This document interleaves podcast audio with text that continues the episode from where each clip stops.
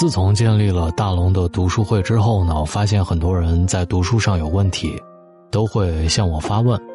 问的最多的是这个问题：大龙，读书看一本忘一本，问题到底出在哪儿了？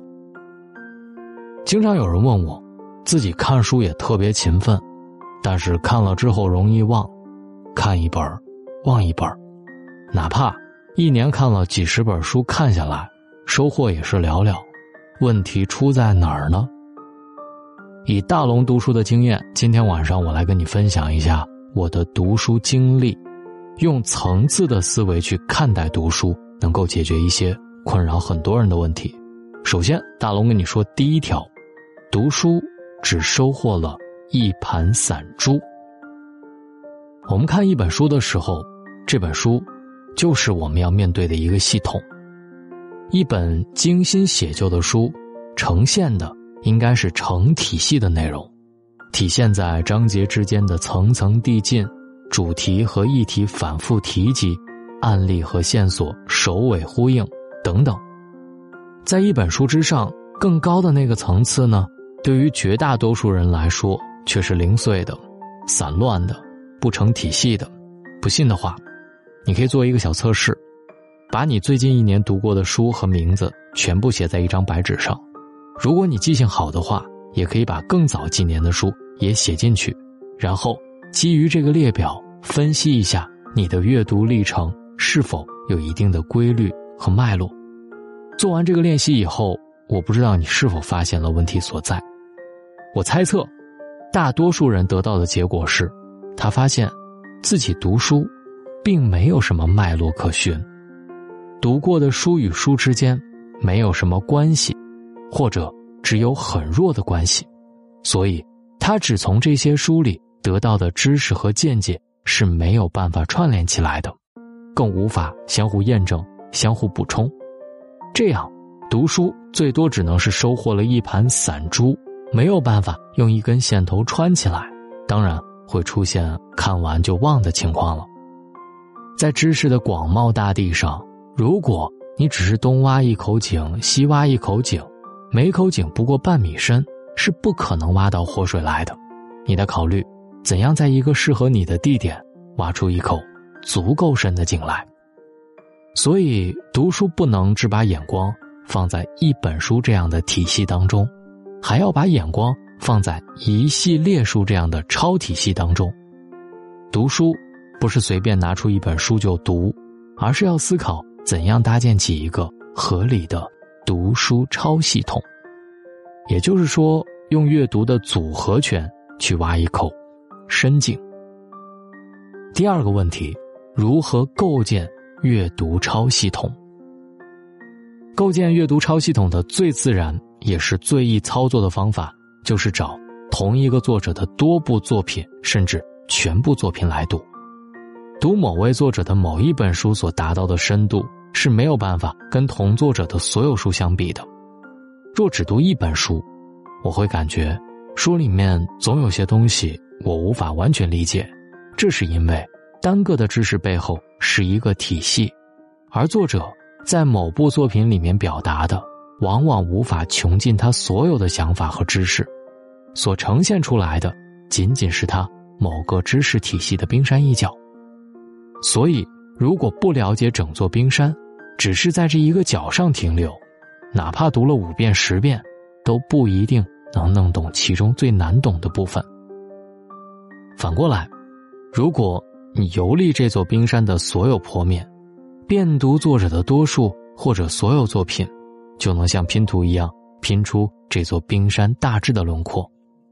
此时，如果你再回过头来去读原本读的这位作者的第一本书，可能就会发现。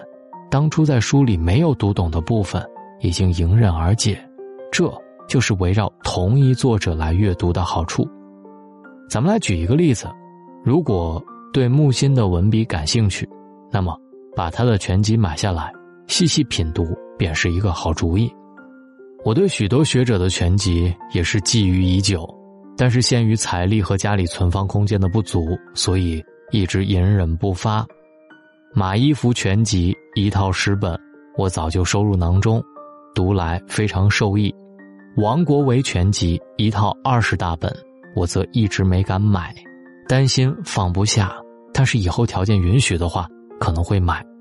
王云武全集也是二十大本，我在浙江图书馆翻阅过一部分，里面有很多探讨教育的内容，很符合我的胃口。条件允许，我会准备买下。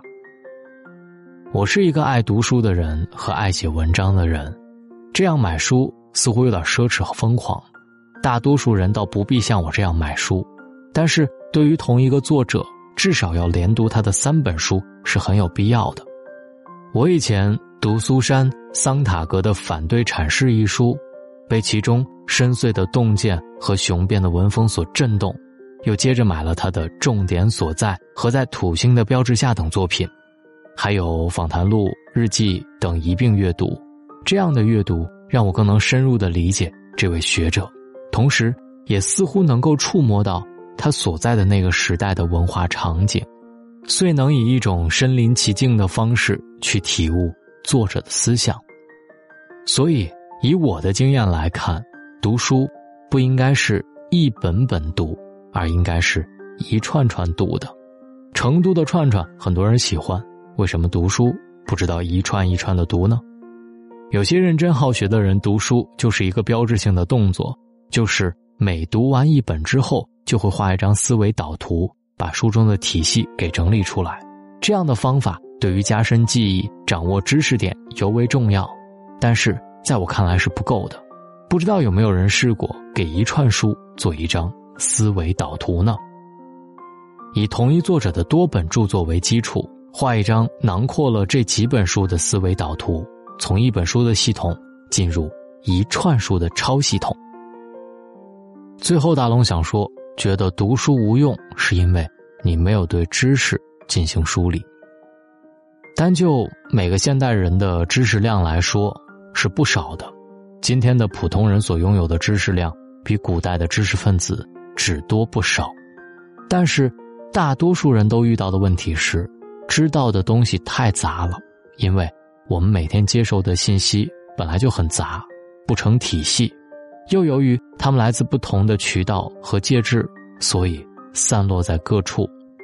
我们的知识并没有好好的。保管和整理，这造成了我们的已知变得很难提取。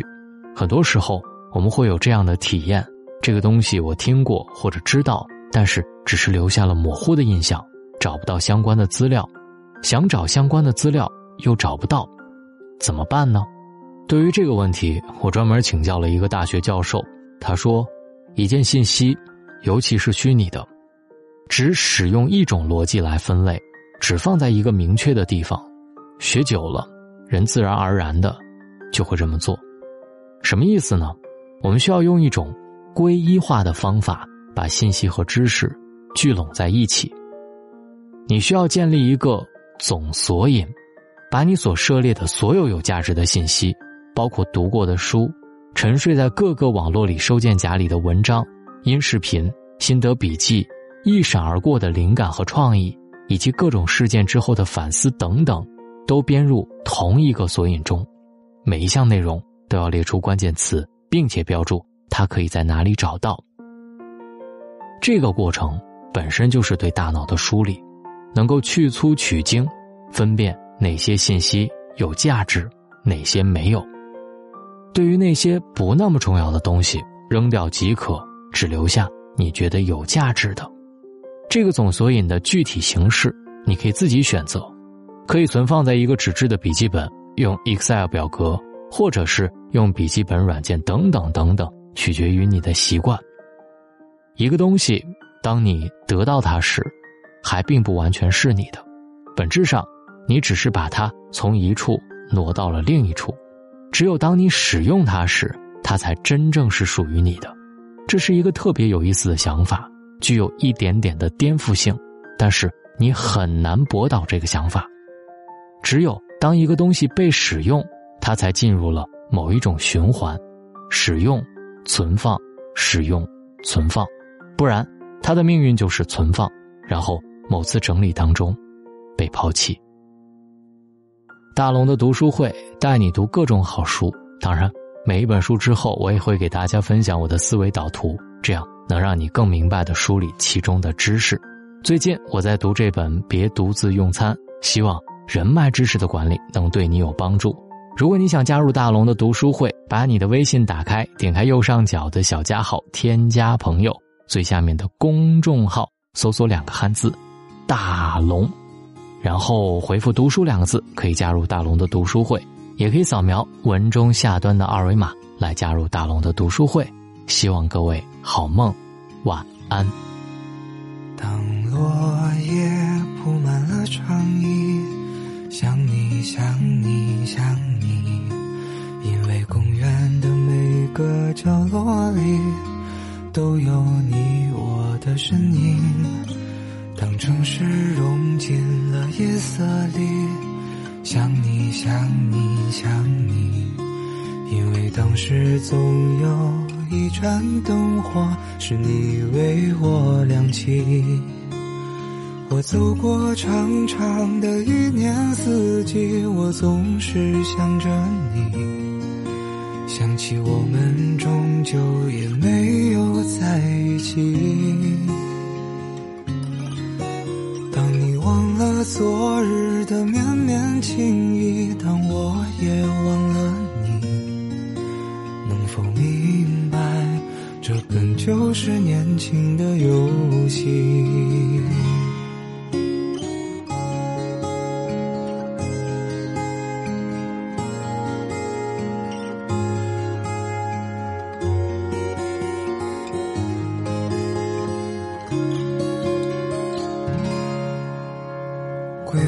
香飘散在风里，想你想你想你，好像你深情的话语融在我心里。当列车带着我远去，想你想你想你，我知道远方有诗句，也知道没有你。